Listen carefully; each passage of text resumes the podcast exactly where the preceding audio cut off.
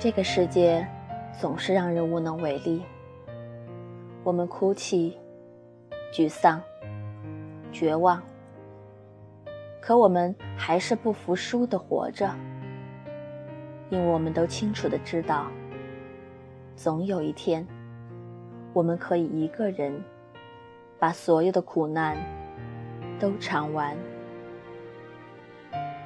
余华在《活着》这部小说中说道。最初，我们来到这个世界上，是因为不得不来；最终，我们离开这个世界，是因为不得不走。其实，我们刚出生的时候都不知道自己究竟为什么会来到这个世界，到现在说起来，可能还有些莫名其妙。不知道自己为了什么而活，也许真的不过是因为不得不来，只是被赋予命运后，和任何动物一样挣扎的生存下来就好了。所以，活着既不是一件特别的事情，也不值得为此去津津乐道。我们每个人的人生里。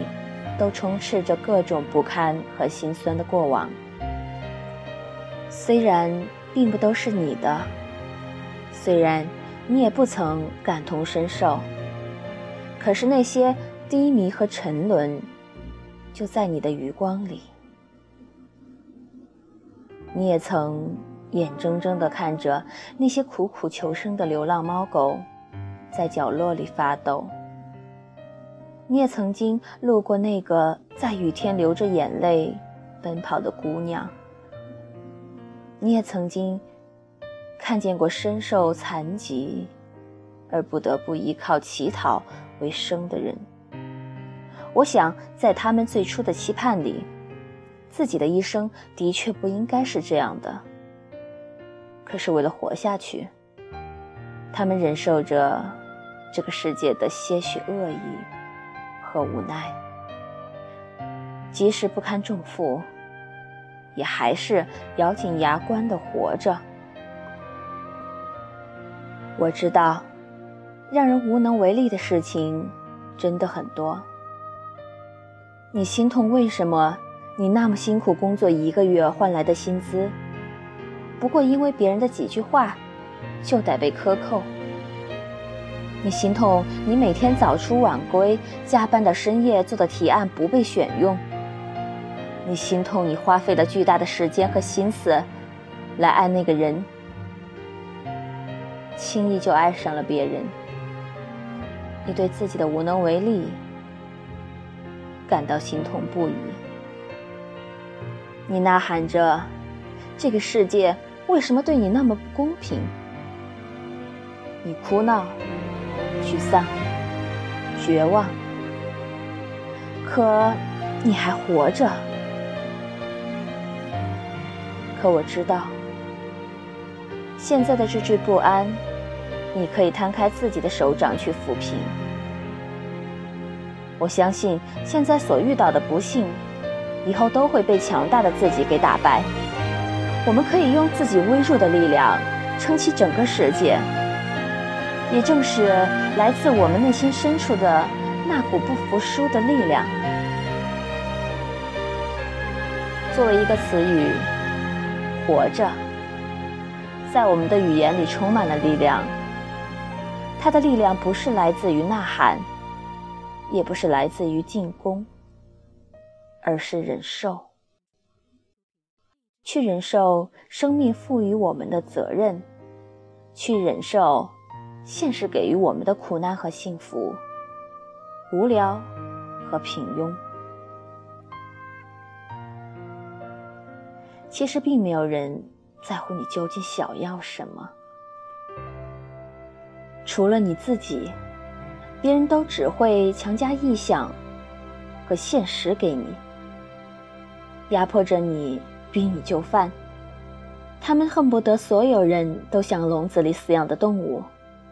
每天过着流水线的生活，谈论和昨天一样的话题，事物也永远都是同几种物质合成的生活所需品。这世界让你活着，还要让你忍受。我曾经有过非常艰难的一段日子，因为家庭遭遇巨大的变故，身边几乎所有的事情都爆炸开来。露出了本来狰狞又凶狠的面目。那时候，我妈和我说了一句话，我一直都不敢忘记。就算我们现在变得软弱，但在别人要欺负我们的时候，也要记得用温柔的力量去反抗。说反抗，不是因为我们有多勇敢，而是我要你知道。反抗虽然会让肉体遭受更大的苦难，却没有人再敢从精神的层面上去藐视你。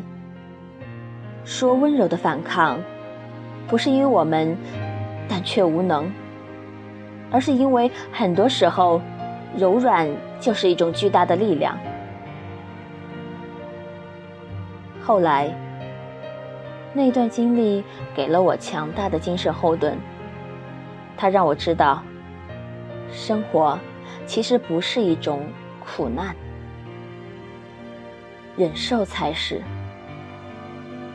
其实每一个人因为生来不是自愿，所以几乎都是从小耳濡目染的就能学会忍受。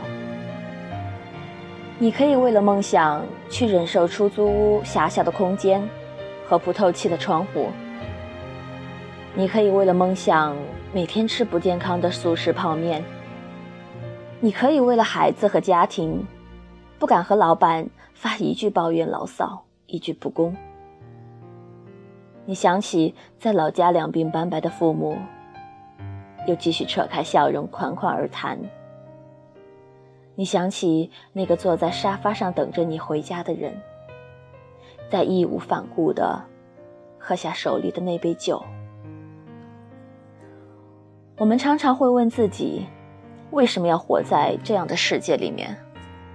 我们羡慕别人，羡慕那些出生就含着金汤匙的人，羡慕那些从小就有着优越的生活环境的人，羡慕身边考试成绩永远排在前三名的人，羡慕在这个庞大的城市里有自己一室一厅而不用挤在出租屋里的人。后来，我人生里的经历，再没有比那段时光更难熬、更糟糕了。就像黄渤曾经说过的那句话：“被贬低时，就把自己放到最低的位置，这样以后你的人生无论怎么，都只能往上走。”我从来不畏惧被别人无视，被践踏。被放弃，因为我知道，每一个人的价值只有自己心里是最清楚的。如果你都不相信你自己，那怎么让别人鼓起勇气去相信你呢？余华说：“没有什么比时间更具有说服力了，因为。”时间无需通知我们，就可以改变这一切。